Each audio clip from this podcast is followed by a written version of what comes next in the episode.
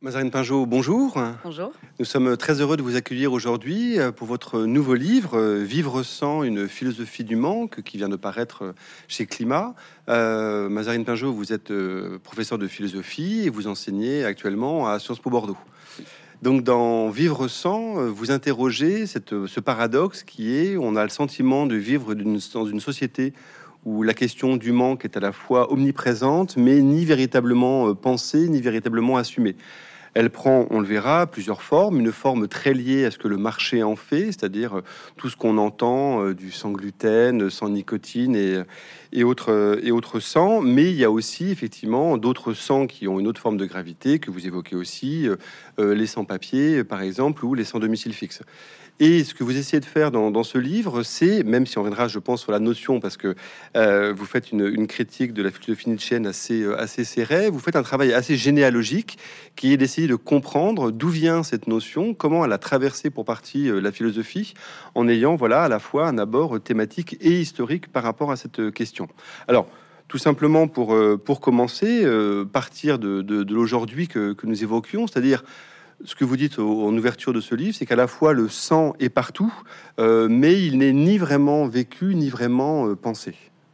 Oui, en effet, au départ, euh, enfin, en tout cas, toute l'accroche, on va dire, du livre, et le point de départ, c'est euh, vraiment une réflexion sur euh, la grammaire marketing qui, qui nous, abreuve depuis quelques années de cet adverbe ou préposition, on peut dire les deux, sans S-A-N-S, donc pas S-A-N-G, bien sûr, hein, S-A-N-S, et qui, voilà, qui est arrivé sur nos, nos étiquettes du sans gluten, sans sucre, sans sulfate, euh, sans huile de palme, etc. etc. Alors, on, en comprend bien l'intérêt, bien sûr. Euh, il ne s'agit pas de, remettre en question euh, une manière différente de produire, mais plutôt d'interroger ce tour de passe-passe assez remarquable hein, d'ailleurs, qui, qui a consisté à transformer le, le sang, donc l'absence, en valeur ajoutée. Euh, et en effet, il se trouve que les produits sans euh, sont plus chers, coûtent plus cher euh, que les produits avec. Et d'ailleurs, on n'a même plus besoin de préciser avec quoi ils sont faits, puisque c'est le sang qui devient une valeur d'appel et non plus le reste des ingrédients qui constituent un produit.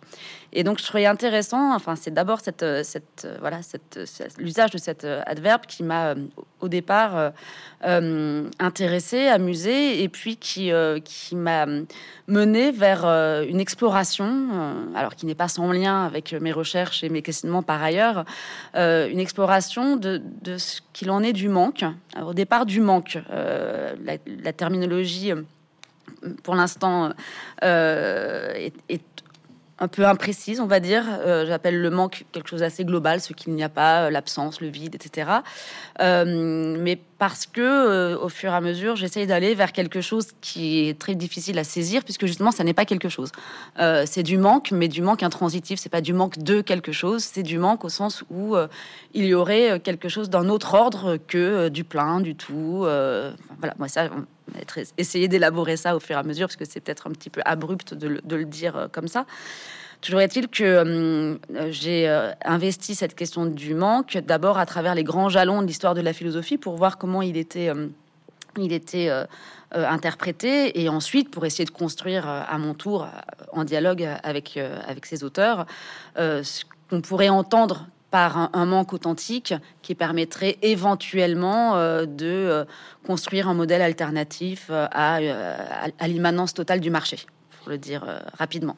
Avec justement, avant d'en arriver peut-être à, à, ce moment historique, dans, le, dans le moment initial de votre livre, deux éléments qui sont importants, c'est que cette absence de manque, paradoxalement, c'est-à-dire cette idée que tout est un peu plein, c'est aussi un manque de négativité, et que mm. cette, cette, absence de négativité, elle se ressent d'un point de vue politique, où euh, vous mettez euh, un peu dos à dos, on va dire, de, de, choses qui semblent refermer actuellement la démocratie, c'est-à-dire ce qu'on appelle de façon très euh, vague le wokisme d'un côté et de l'autre la réaction, mm. qui sont deux façons de penser entièrement pleines, c'est-à-dire qui sont autonomes sur elles-mêmes, qui semblent toujours avoir déjà raison mm. et qui font que euh, finalement aucun débat n'est possible. Et que ça, c'est l'un des exemples justement de la conséquence du fait de ne pas penser le manque. Exactement, c'est l'une des incarnations euh, de cette euh, ontologie du plein, hein, si on veut utiliser des, gros mots. c'est l'une des incarnations, c'est-à-dire qu'à partir du moment où ou le manque qu'on peut aussi euh, figurer comme, euh, comme la question, comme l'introduction d'une négation. Alors, on va reparler peut-être de la négation, parce qu'en effet, il y a cette idée que euh, il y a plus de négativité, mais en même temps, il y en a toujours. C'est-à-dire que c'est une négativité qui est au profit d'autre chose. C'est une négativité dialectique qui est amenée toujours à être dépassée. le manque dans une société consumériste, il, est amené à être dépassé par la consommation et puis à renaître évidemment de ses cendres pour amener à nouveau de la consommation, etc. Enfin, c'est le cycle perpétuel de la consommation. Et donc, c'est un faux manque. D'un point de vue politique, en effet, aujourd'hui, et, c'est assez, euh, bon, c'est assez palpable, mais euh, et en même temps, c'est quelque chose qu'on retrouve à, chaque moment de grande crise et qu'avait déjà identifié euh, Kant dans la préface de la première critique, à savoir cette oscillation, alors permanente, qui est, qui est inhérente à, à la raison elle-même, à la nature de la raison elle-même, mais qu'on retrouve dans l'histoire de la philosophie et dans l'histoire en général, puisque quand la philosophie est en crise, c'est souvent que le reste aussi est un peu en crise. oscillation entre d'un côté d'un côté euh, un scepticisme total, euh, où on ne croit plus en rien. Et très clairement, aujourd'hui, ça prend la forme euh, de la post-vérité, des alternative facts, des, enfin voilà, de, toute cette indifférence au vrai. Et donc les fake news, enfin voilà, tout, ce système de, de, relativisme total. Et de l'autre côté, un fort retour du dogmatisme qui prend lui d'autres visages. Alors, en effet, le double visage d'un wokisme euh, excessif, on va dire, ou en tout cas euh, péremptoire, puisque c'est la forme dogmatique, moi que j'essaye mmh. euh, d'identifier, c'est pas tant le contenu, et de l'autre côté, en effet, le, bah, le, retour de la réaction euh, de l'extrême droite, etc. Mais on peut dire aussi d'une certaine manière que euh, au centre, euh, une forme de, de pensée néolibérale qui s'ignore, ou qui s'ignore pas tant que ça, mais bon, en tout cas qui s'interroge pas beaucoup d'elle-même, est aussi une forme de dogmatisme dans la mesure où elle consiste à, à transformer le champ politique en un champ d'experts. Or, la politique reste un débat d'idées, euh, de réflexion, de questionnement, et non pas euh, une, question de gestion. Euh, parce que qui dit gestion dit qu'on a déjà répondu à des questions qu'on s'est d'ailleurs pas posées.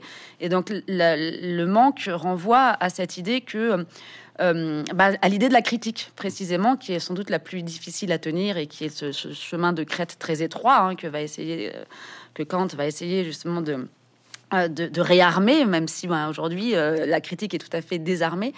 Euh, et, il me semble que c'est typique d'une crise de la démocratie, puisque la démocratie, c'est le régime politique à proprement parler du manque. C'est celui de l'indécision, c'est celui où il n'y a pas un fondement transcendant qui viendrait satisfaire nos inquiétudes, c'est celui du lieu vide du pouvoir, donc c'est à proprement parler celui du manque. Et donc dès lors que le manque est récusé ou évacué ou contourné par une réponse économique, en l'occurrence, qui va le transformer en, manque d'avoir, euh, renaissant de ses cendres indéfiniment, et eh bien d'une certaine manière, et puis de l'autre côté, donc des, réponses toutes faites que seraient euh, les différents dogmatismes, voire euh, les fondamentalismes, et eh bien c'est évidemment la, démocratie qui est en danger, mais c'est normal parce que c'est ce qui a aussi de plus difficile à tenir, l'incertitude. Alors, justement, vous commencez par une, ouverture sur la façon dont cette chose-là est pensée dans le cadre grec. Et ce qui est assez passionnant, c'est de comprendre comment à la fois on retrouve des termes qui vont se perpétuer sur toute l'histoire de, la philosophie jusqu'à aujourd'hui, mais avec des cadres de pensée différents. Et c'est très intéressant, mm. c'est la façon dont vous tenez les deux. C'est-à-dire que ce que vous dites finalement, c'est que dans le cadre grec, ce qu'il faut ne jamais oublier, c'est que l'univers grec, c'est un monde plein. C'est le cosmos, c'est-à-dire que c'est un monde organisé. Et néanmoins, à l'intérieur de ce, de, ce monde-là, d'un point de vue philosophique, il y a déjà une réflexion euh, poussée sur la question du manque, elle-même liée à la question du, désir. Et pour ça, le, premier euh, point que, vous abordez, c'est le, l'opposition entre Socrate et, et, Caliclès dans le, dans le Gorgias, qui sont deux lectures complètement différentes de qu'est-ce qu'on fait du manque et du désir. Oui, c'est alors c'est un point compliqué euh, ça de, ma réflexion et, en général, hein, c'est comment on fait une, histoire d'une notion, même si c'est pas uniquement l'ambition du, livre, puisque c'est une histoire choisie. Hein. il y a pas, il y a plein de pans de l'histoire de la philosophie qui sont mis de côté et, aussi de l'histoire de la religion, mais ça c'est une décision. Euh, en effet, c'est difficile de faire une histoire sans rappeler les, contextes. Euh, les, contextes globaux, euh, épistémologiques, euh, et puis le, qui induit nécessairement un rapport au monde euh, de l'homme vis-à-vis de, ce qui l'entoure. Et donc, en effet, dans le cosmos grec, forcément, le manque ne peut pas s'entendre de la même manière que à partir de la modernité, où la question de l'infini va devenir la grande question de l'homme, et, euh, où, le manque va, s'inscrire très précisément dans cette structure euh, de non-adéquation entre la finitude humaine et, l'infini positif qui, est là, quoi, qui est là et qu'on ne peut pas penser.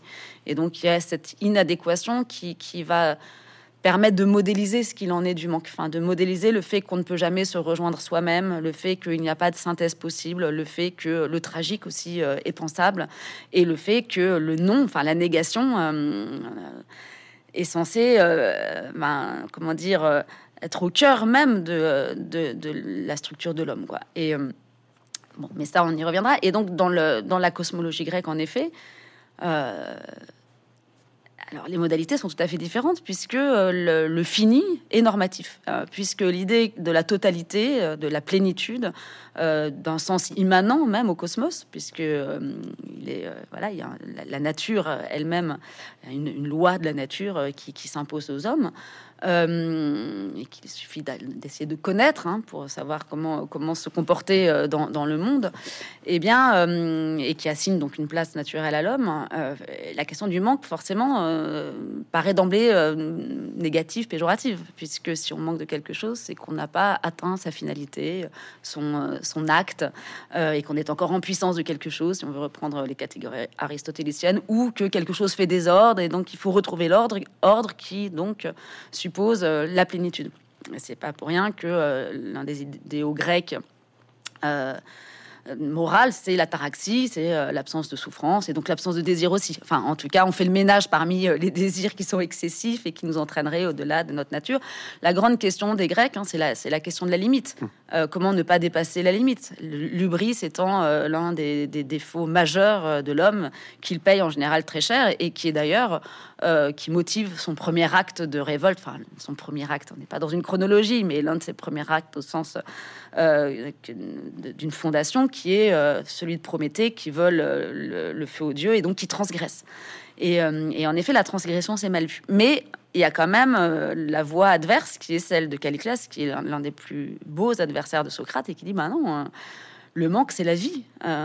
si, si on ne manque pas, on ne désire pas. Sans désir, euh, son mouvement. Enfin, c'est-à-dire, il prend vraiment euh, euh, à contre-pied tout ce qui est fait norme et vertu chez les Grecs. Il dit la, vie sans le désir, c'est la vie d'une pierre. Donc moi, c'est pas du tout la vie que je veux. Et c'est vrai qu'il a une voix extraordinairement moderne qui, résonne encore et d'ailleurs qui déstabilise Socrate. et donc c'est très intéressant de voir comment il arrive à faire du manque quelque chose qui est de l'ordre d'une puissance finalement. Et ça, on va le retrouver peut-être euh, dans, des philosophies contemporaines, modernes d'abord et contemporaines. Euh, mais il n'empêche que ça s'inscrit quand même dans un cadre qui, qui n'est pas transposable. Qui n'est pas transposable, mais, mais quand même, auquel on aspire à retourner aujourd'hui. Il y a quand même pas mal de modèles de décroissance qui euh, considèrent le cosmos, ou Gaïa par exemple, comme une sorte de divinité euh, pleine, euh, dont il faudrait retrouver l'équilibre et l'harmonie. On n'est pas très loin d'un retour à l'idée du cosmos antique. Oui, mais cette idée du, retour au cosmos antique, elle tient aussi à l'idée de la finitude. C'est-à-dire que on, passera par le moment moderne de, l'infinité, mais ce qui est intéressant, c'est que l'appel contemporain à la tempérance à la décroissance, il est aussi fondé sur l'idée que les ressources sont finies, mmh. ce qu'on a longtemps nié, euh, et que c'est pour ça qu'on retrouve aussi, même si c'est euh, un peu amoindri sous la forme de la sobriété heureuse ou de, penser comme ça, mais on retrouve cette pensée de la finitude parce que c'est aussi le sentiment que certes l'univers dans son absoluité est infini, mais en revanche le monde de ressources dans lequel nous on vit, lui il est fini, mm. et donc effectivement si nous sommes des tonneaux percés, euh, ça ne tiendra pas longtemps. Ouais. Oui, on prend acte de cette finitude, mais sauf que Enfin voilà, c'est devenu une contrainte mmh. euh, qui, euh, qui nous impose euh, de, changer de, paradigme, alors que chez les Grecs, c'était quelque chose de tout à fait positif. Donc forcément, c'est pas plus tout à fait la même, la même atmosphère, on va dire. Avec voilà, donc avec cette idée de la, non maîtrise, de, de, du refus de ou de l'acceptation du manque, qui est le, rapport à la ce que vous appelez la, pléonexie, justement qui s'oppose à l'ataraxie là comme comme arrêt des comme arrêt des, des, émotions au sens où il n'y a, pas de, y a pas de manque. Et euh, comment pour vous, parce que ça, vous l'évoquez pas complètement, mais c'est quand même aussi présent, comment ça, va, ça, vient s'articuler la question du désir? Est-ce qu'il y a une tension Ou est-ce que, l'un est moteur de l'autre? Est-ce que ce sont deux, ordres qui n'ont, pas à voir? Ah, c'est, toute l'ambiguïté et l'ambivalence du désir. c'est-à-dire que et c'est aussi toute la, force du message capitaliste, de, de, dire que le désir est un désir d'objet. Il n'y a pas de désir d'objet, on le sait bien. Enfin, c'est pas l'objet qui est la cause du désir. néanmoins, d'avoir identifié le désir à sa cause, un tour de passe-passe génial. C'est-à-dire qu'on a évacué euh, le questionnement sur le désir, qui pourtant est, très massif, hein, euh, surtout euh, à partir de, Spinoza, Hobbes, Spinoza, et puis après relayé par, par Freud. Enfin, après, il y a plein d'autres auteurs, mais des grands marqueurs comme ça qui font quand même de la, du désir le, point nodal de leur pensée. on sait bien avec ces auteurs que l'objet sur lequel ils se fixent n'est pas cause mais prétextes. Et donc, euh, le désir, euh, alors, donc, on pourrait dire qu'il y a trois manières de définir le désir. Il y a celui qui le réduit à son objet, ça, c'est le désir euh, de consommation, qui, qui s'origine à un autre désir, mais qui a été traduit de cette manière-là pour faire plus simple et plus est plus fonctionnel, euh, c'est efficient. le système de consommation, il est extrêmement efficient. Il, nous le divertit, euh, il nous rassure. Euh, enfin, bon, il crée aussi d'autres formes d'angoisse, mais ça c'est autre chose. Mais ça, en tout cas, ça marche. Visiblement, ça marche. sinon, on en serait déjà sorti. donc, il y a ce désir associé à son objet. Ensuite, il y a deux manières, au fond, les, les vraies deux manières de penser le désir c'est celle qui consiste à penser le désir comme euh, une puissance d'être. C'est plutôt euh, l'aspect spinoziste. Et puis c'est celle qui consiste à euh, relier le désir au manque. Donc soit c'est dans la puissance, dans la plénitude, la positivité, soit c'est dans l'absence, dans, dans, une structure de d'inadéquation, dans une structure de finitude, euh, mais d'une finitude qui, veut l'infini. Euh, et donc c'est dans cette inadéquation, dans cette impossibilité de posséder la chose, que se nourrirait euh, le désir. On peut osciller entre ces deux définitions qui sont toutes les deux très belles au fond, mais moi il me semble, étant cartésienne et plutôt lévinassienne et kantienne, c'est une sorte de, voilà, de, de filiation, que le désir qui se nourrit de, du manque euh, a peut-être quelque chose à nous raconter sur, euh, sur notre condition, mm. plus que le désir qui serait pure puissance. Ah, parce que le désir qui est pure puissance alimente nécessairement une ontologie du plein. Justement, euh, à partir de, de, de, cette ontologie du plein, ce que vous décrivez très bien, c'est que arrive, on va dire pour simplifier, entre le, le 15e et le 16e, une sorte de triple crise qui est une, qui est une crise à la fois de la connaissance, de la spiritualité et puis euh, de l'épistémologie, c'est-à-dire c'est le moment où à la fois euh, euh, la Terre n'étant plus le monde de l'univers n'étant devenant héliocentré, les voyages à l'extérieur ici découvrant le, côté relatif de nos connaissances et puis la découverte de l'infini du monde fait que cela crée un trouble qui va amener complètement une autre forme de, philosophie. Oui, alors la question là du manque, forcément change. Enfin, on change de paradigme, donc tout change. Euh, la, chose la plus importante à mon sens, tout est important, mais euh, moi, ce, que, ce, qui, ce qui alimente ma réflexion et, ce que je pense être finalement le plus, euh, le plus radical, c'est la découverte de l'infini. ce que décrit merveilleusement bien Pascal. C'est vraiment tout à coup le fait de se rendre compte qu'on est nulle part. Euh, qu'il n'y a pas de, il a pas de lieu, au contraire de la physique aristotélicienne. Il n'y a pas de lieu propre, il n'y a pas d'orientation. On va être obligé de s'orienter soi-même dans la pensée et, dans l'univers. Alors, on a des méthodes pour ça, pour s'orienter euh, sur les océans de plus en plus et pour arriver euh, à rapetisser la Terre et à en faire le tour. Pas encore, mais bon, voilà, on commence à, conquérir de nouveaux espaces. Mais, mais en revanche, euh, il y a cette idée que euh, l'homme a perdu euh, son assise. Quoi. Alors il va la retrouver dans la pensée, avec dans le cogito cartésien, qui pourrait être ensuite interprété de plein de manières différentes, la raison, l'individu, le sujet, enfin, mais en tout cas, il, la retrouve quelque part dans le cogito. On va pas du coup traduire, mais mais bon, le cogito, il est, enfin voilà, c'est l'homme d'une certaine manière qui a lui-même euh, sa propre assise, quoi, et qui se retrouve confronté euh, à une immensité. Donc là, on a une tension entre le fini et l'infini qui est, est passionnante, qui est désespérante, sans doute, bien sûr. Mais qui, qui permet de, comprendre que de, cette désespérance va pouvoir aussi se produire quelque chose qui est de l'ordre de euh, la symbolisation, la sublimation, la recherche. Euh, c'est la recherche scientifique aussi qui, qui s'accélère, euh, mais pas seulement forcément dans le champ des sciences.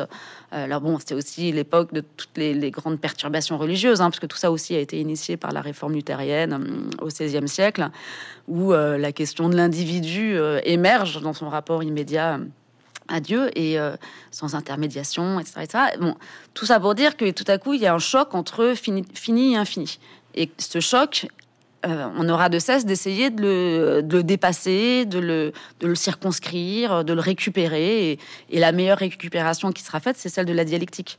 Euh, la dialectique, elle permet euh, d'arriver à articuler le, fini et l'infini, les individus et le collectif, le, les, instants et l'absolu. enfin, il y a, y a, un schème comme ça qui se met en place à partir du XVIIe siècle et surtout au XVIIIe siècle. Et ça va être évidemment encore plus repris à travers les philosophies de l'histoire, euh, chez Hegel et puis Marx, euh, ce schème dialectique qui consiste à, faire du négatif, de cette négativité qui est finalement le choc entre le fini et l'infini, qui, est incompressible et, et insolvable en quelque sorte, va faire de ce choc quelque chose qui est un moteur à l'intérieur d'une dynamique. Donc on le récupère, on, le, on en fait, on en fait une, euh, oui, un moteur. Euh, et, donc, la question du négatif, de euh, la question de cette disproportion qui est en quelque sorte, encore une fois, notre condition,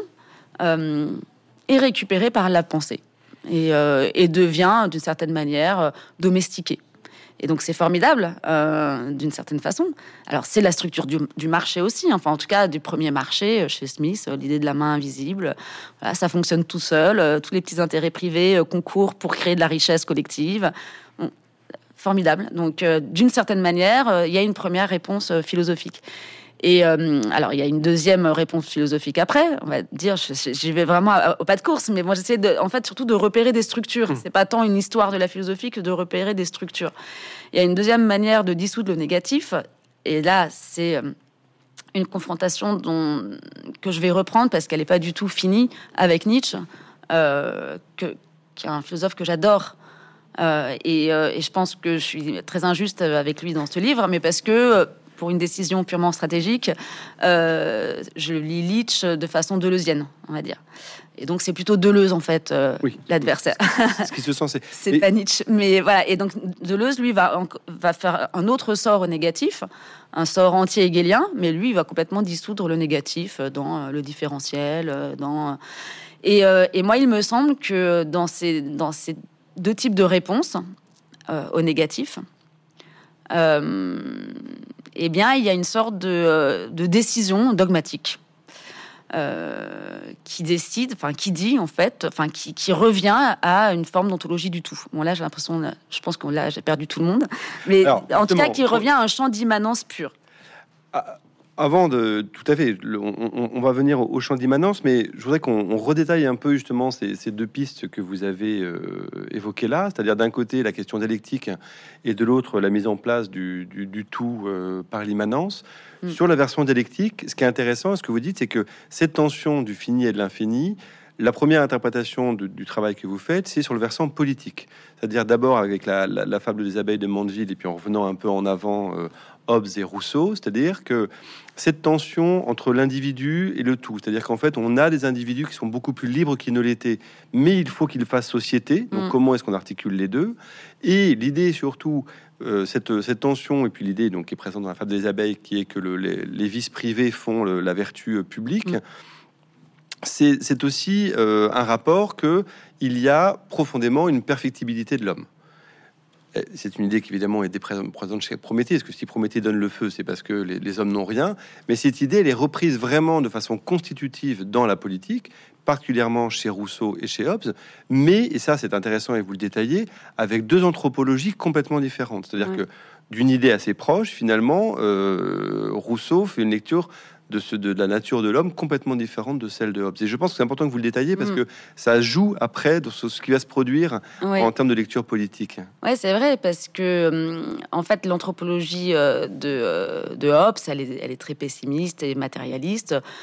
Les hommes euh, ont des désirs de puissance, de gloire, de, enfin voilà, sont, sont en guerre les uns contre les autres, et euh, et surtout, ils ne sont égaux que euh, par rapport à la mort. C'est finalement la mort qui égalise. Donc c'est euh, la condition euh, mortelle des hommes. hein. voilà, c'est un fait qui égalise le, premier état de nature, enfin dans le premier état de nature, dans l'état de nature, les hommes. Donc ils sont égaux parce qu'ils vont mourir. Et ces hommes sont mus par des passions et par, par des rapports de force, pour le dire de manière anachronique. Bon, évidemment, euh, à partir de, ça, euh, comment va se créer le collectif? Donc la grande question hein, des contractualistes, et d'ailleurs qui est une question euh, dont on n'arrive toujours pas à venir à bout, qui est encore une question qui, se repose au- aujourd'hui de manière extrêmement urgente et actuelle, c'est comment, alors ils partent donc des individus, hein, c'est l'in- l'individualisme méthodologique, on va prendre là aussi de manière un peu anachronique Durkheim, pour arriver au tout. Donc comment on fait pour partir d'atomes hein, et pour fabriquer un tout? On va chez Hobbes, à partir du moment où, son anthropologie elle est aussi négative, euh, la seule raison pour laquelle on, veut bien euh, se séparer de sa, liberté à l'état de nature, c'est la sécurité. Ça va de soi. Si, euh, l'égalité c'est la violence hein, et, et la possibilité de la mort, bon, ce, ce qu'il faut fuir, c'est euh, la violence et la possibilité de la mort. Et donc, ce à quoi il faut euh, accéder, euh, c'est un État fort euh, qui, qui va nous assurer la sécurité. Peu importe notre liberté, de toute façon, elle était assez minimale puisque puisqu'elle était contredite par la liberté de l'autre. Première, première chose. Chez Hobbes, on est dans un désir qui est une persévérance, une puissance d'être. Le désir, c'est euh, avoir, c'est posséder, c'est c'est euh, être meilleur que l'autre, etc., etc. Son désir, il est, il est à cet endroit-là. Enfin, la, la notion qu'il a du désir, il est à cet endroit-là. Chez Rousseau, euh, c'est pas du tout la même chose. Donc, l'état de nature, euh, les hommes sont dispersés, ils sont ni bons ni mauvais, ils sont rien du tout, ils n'ont pas de relation de toute façon. Donc, euh, euh, ils sont quand même euh, en eux la pitié euh, et, euh, l'amour de soi. Bon, voilà, donc ils ont envie quand même de, persévérer euh, dans leur, enfin, de, survivre en gros, et, euh, et puis ils ont quand même une tendance à voir chez l'autre la souffrance, y compris chez les animaux. Et donc la raison pour laquelle ils vont contracter, c'est plus du tout la même, hein, même s'ils ils, ils vont, y être contraints euh, dans la fiction de l'état de nature. C'est justement pour préserver cette euh, liberté. Et la grande question, c'est là encore comment, à partir d'individus épars, on arrive à faire un tout? Et ça veut dire quoi ce tout? Et c'est vrai que c'est une question euh, aujourd'hui évidemment qui se repose, euh, puisque ce tout, euh, on voit bien aujourd'hui comment le peuple, il sert soit au discours populiste, et donc c'est le peuple contre les élites, donc du coup c'est pas tout à fait tout le peuple, soit il est complètement oublié, soit bon voilà, en tout cas le tout, on sait pas, on sait pas lequel il est, on, on sait plus trop de, quoi on parle. Et donc le contrat social chez Rousseau, il est, il est rendu possible. alors c'est très lié, hein, c'est-à-dire que les institutions et la Constitution puis les institutions vont permettre à l'homme de se perfectionner. C'est-à-dire que c'est uniquement dans un état euh, qui, serait juste, euh, en quelque sorte, que l'homme pourrait se perfectionner. Il y a un lien intrinsèque entre euh, le fait de pouvoir se perfectionner et les institutions politiques. Donc ça, c'est hyper intéressant. Et on voit que c'est qu'il y a que dans une démocratie, en tout cas le fondement démocratique, que l'homme pourrait se, perfectionner. Mais on revient à ce qu'on disait tout à l'heure, c'est-à-dire qu'en effet, il y a que dans la démocratie que le voilà que le, questionnement, que la, la- transformation de soi peut peut advenir parce qu'il y a la condition de la liberté. Euh, et donc là, la, question du, dé- du désir, elle, change elle aussi, puisque euh, il y a ce, désir qui n'est plus un désir d'objet, euh, mais plus un désir de, de se transformer, euh, de, de s'améliorer, etc. Oui, avec cette, cette donnée qui est très importante, alors qui pour le coup est très 18e siècle, qui est l'idée que euh, progrès humain, perfection morale. Oui. C'est-à-dire que là, on Oui, retombe ce que vous évoquiez sur le entre le entre le, le manque d'être et le, et le manque d'avoir. Euh, là, on est vraiment sur le sur le versant pour le coup du manque d'être, c'est-à-dire que il y a un horizon et que puisqu'il y a une perfectibilité, il faut aller tendre du côté euh, de, du côté de l'amélioration morale de l'humanité.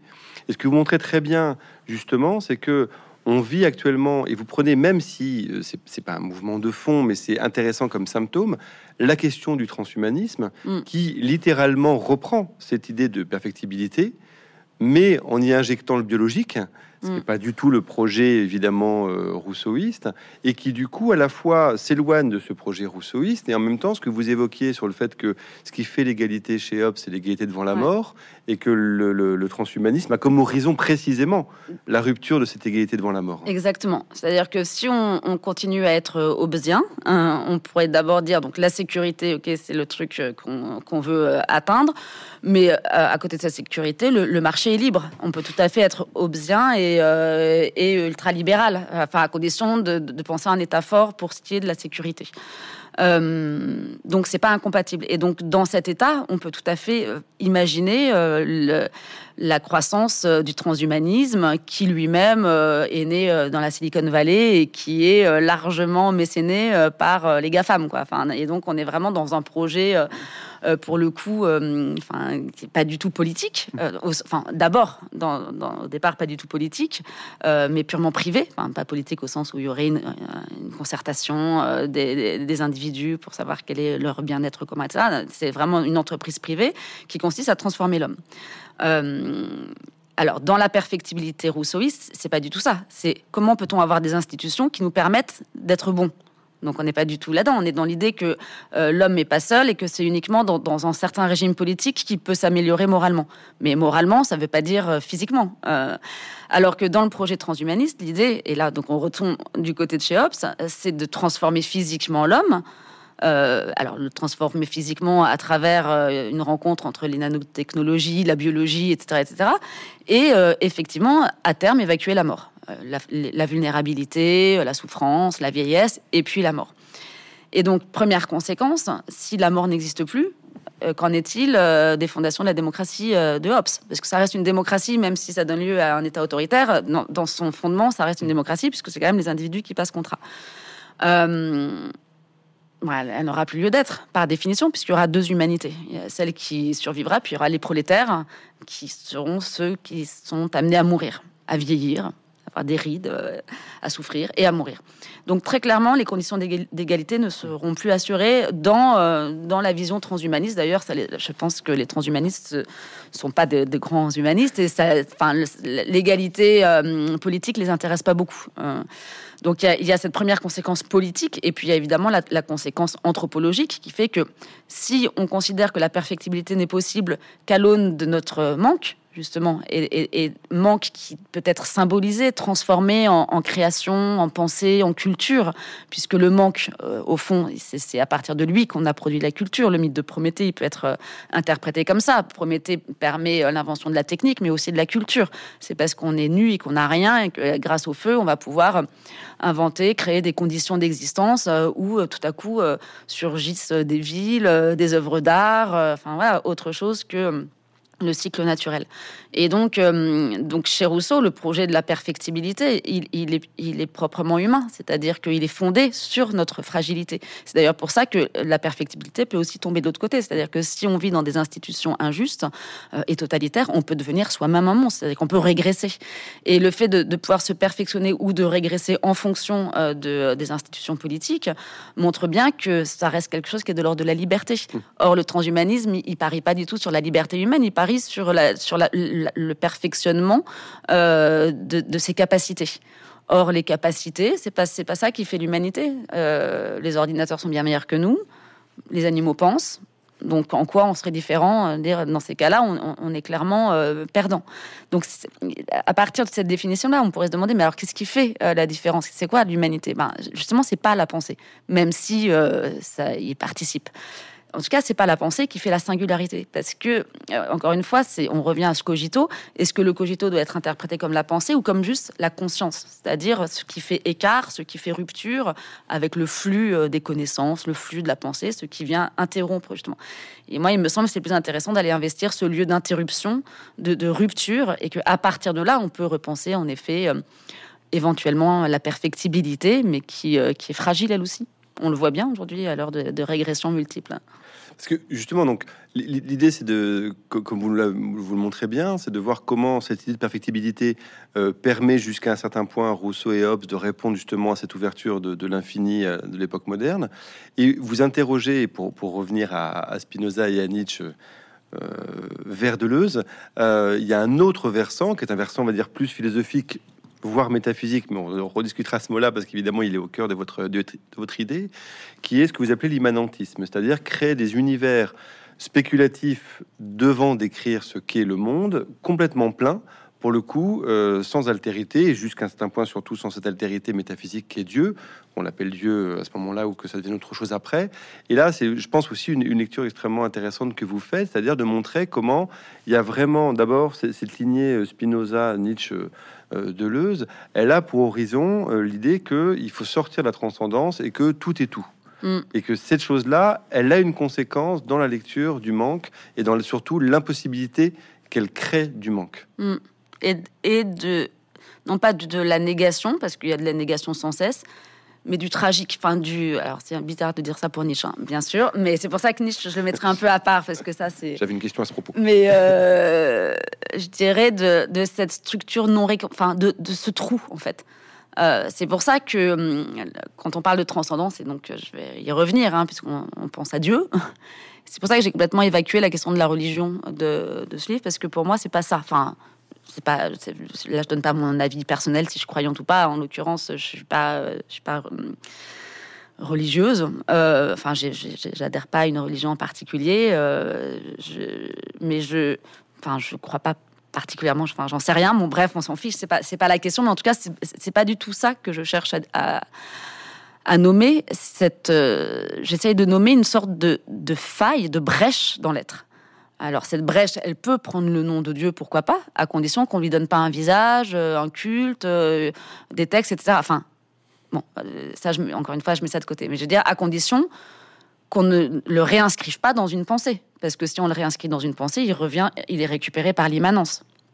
Et en fait, ce dont j'ai l'impression, alors Spinoza, c'est la perfection absolue de la pensée. Pour moi, c'est vraiment, il est l'éthique, c'est juste un livre parfait, parfait, trop parfait d'une certaine manière. Il faudrait y, inscrire une sorte d'imperfection.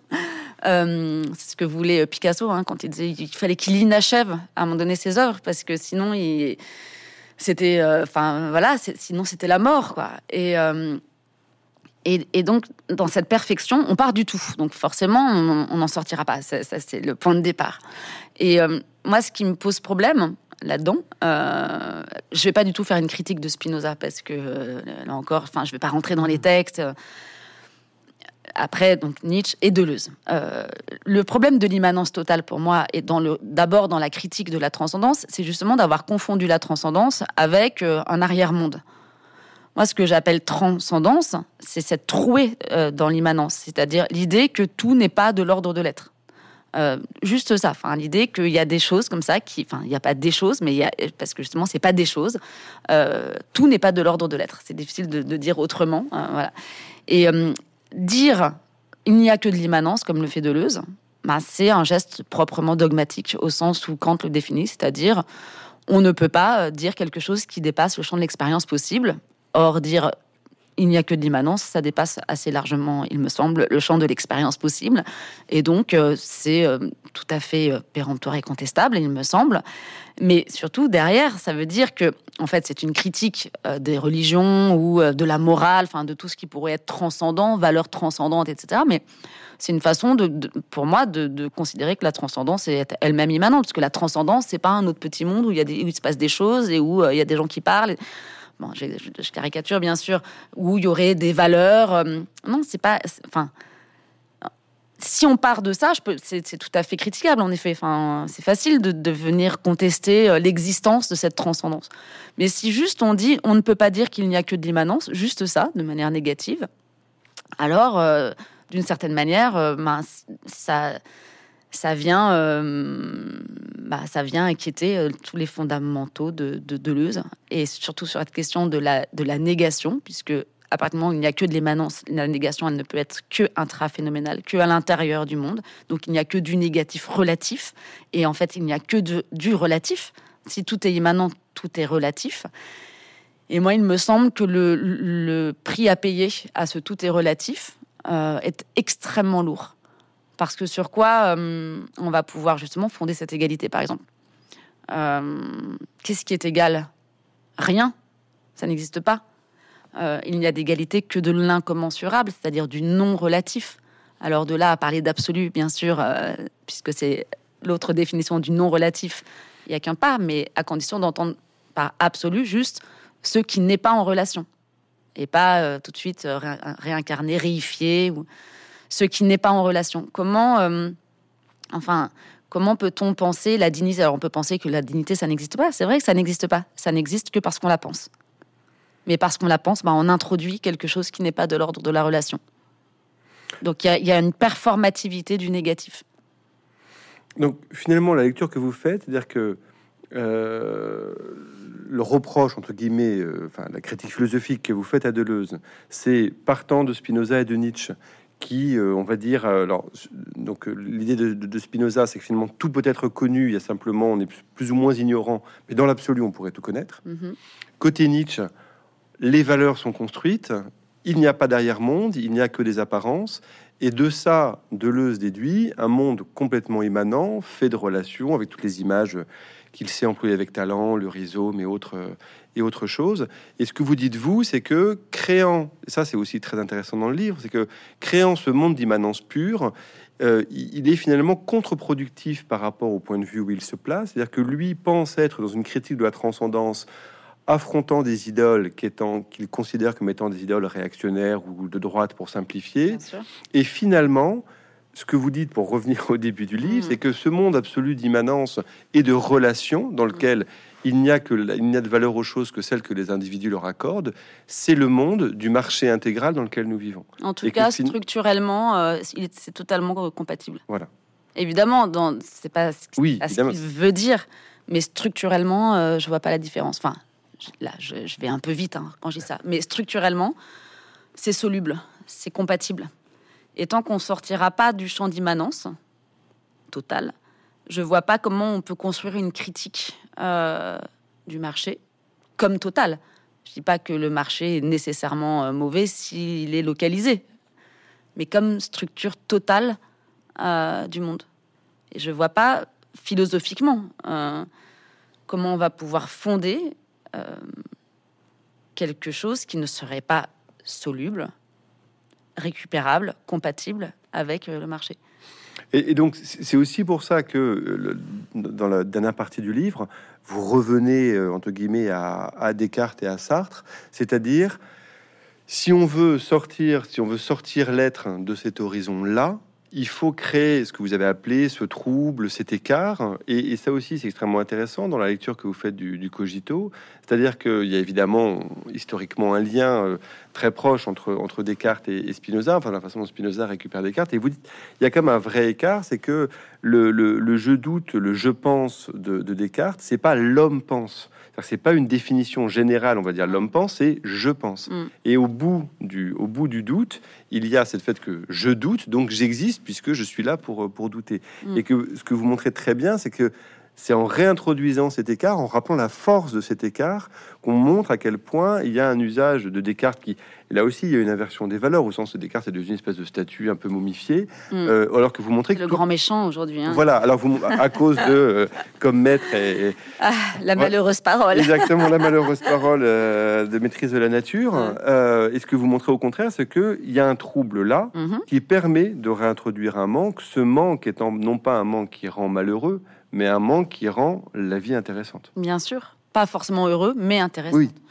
Euh, ce, que, ce, que, fait Descartes dans la troisième méditation, alors d'abord avec euh, cette échappée euh, du cogito hors du tout, ça c'est la manière dont Derrida en parle et que, je trouve extraordinaire, mais surtout dans la troisième méditation, c'est-à-dire cette confrontation du jeu avec donc, ce qu'il appelle Dieu pour le coup, là on est au 17e, mais d'abord c'est pas Dieu, c'est d'abord l'idée d'infini, donc avec l'infini, fait qu'au même moment où le, sujet devient souverain en quelque sorte, enfin où tout va partir de lui, où le, jeu euh, s'impose, euh, et, la, seule chose dont je puisse être euh, certain, enfin que je suis en train de penser, à ce moment même, je m'aperçois que que je suis dépendant, c'est-à-dire que je ne me suis, je, ne suis pas à l'origine de mes pensées.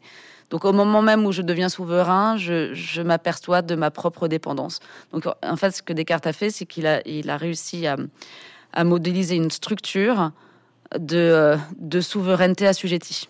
Euh, d'un ego, enfin d'un jeu qui se, qui se fonde sur son impuissance. À la fois, au même moment où il se fonde, il, est, euh, il est, il est dessaisi en quelque sorte. Bon, après, il va être euh, rassuré par euh, la bonté de Dieu, etc. Bon, après, on va dire que on s'en occupe pas. Pour l'instant, moi, ce qui m'intéresse, c'est juste la façon dont, dans les, trois premières méditations, il arrive à mettre ça en place. C'est-à-dire qu'en fait, il a, il tout dit. Qu'il a dit à la fois je, enfin, et je vois pas comment on peut se passer du sujet, même si aujourd'hui, aujourd'hui, enfin, depuis les années 70, on veut s'en débarrasser. Mais pardon, mais je vois pas, je vois pas euh, en quoi se débarrasser du jeu. Pas, du sujet. Enfin, voilà, après, il faudrait évidemment faire un petit travail sur qu'est-ce qu'on entend par jeu, mais juste jeu. Voilà. Juste l'épreuve de, quelque chose qu'on dit, qu'on appelle soi, enfin, qu'on va, qu'on va dire euh, jeu. Bon, voilà. Euh, comment on peut s'en débarrasser Ça me paraît extrêmement dangereux. Euh, et, aujourd'hui, on veut encore s'en débarrasser au nom de la nature, du tout, du. Bon, moi, je trouve que c'est hyper dangereux pour d'autres raisons encore, mais on n'a pas le temps de, développer.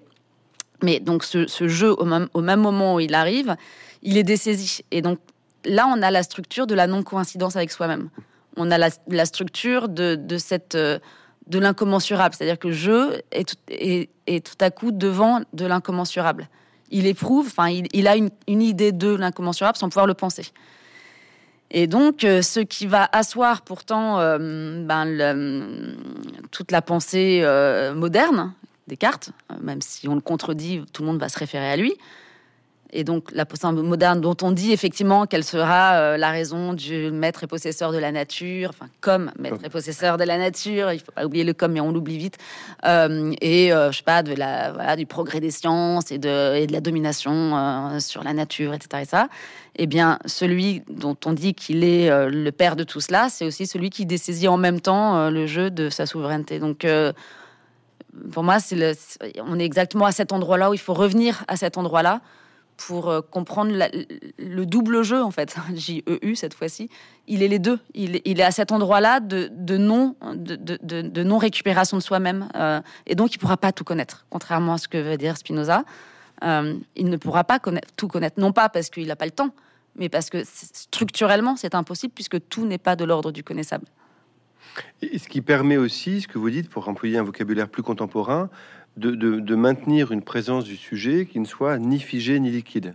Mm. C'est-à-dire, on n'est ni dans l'identitarisme, qui est un autre travers de, l'époque, ni dans euh, la vie liquide décrite par, euh, par Bauman, c'est-à-dire une espèce de, fluidité absolue qui finalement est un refus d'identité, et là, pour le coup, mm. une livraison complète au marché dans les deux cas, dans les deux cas, euh, soit on est à, nouveau dans le dogme, dans le dogme ou euh, dans le scepticisme total, dans la dissolution ou dans une affirmation péremptoire et, euh, nécessairement de l'ordre d'une croyance.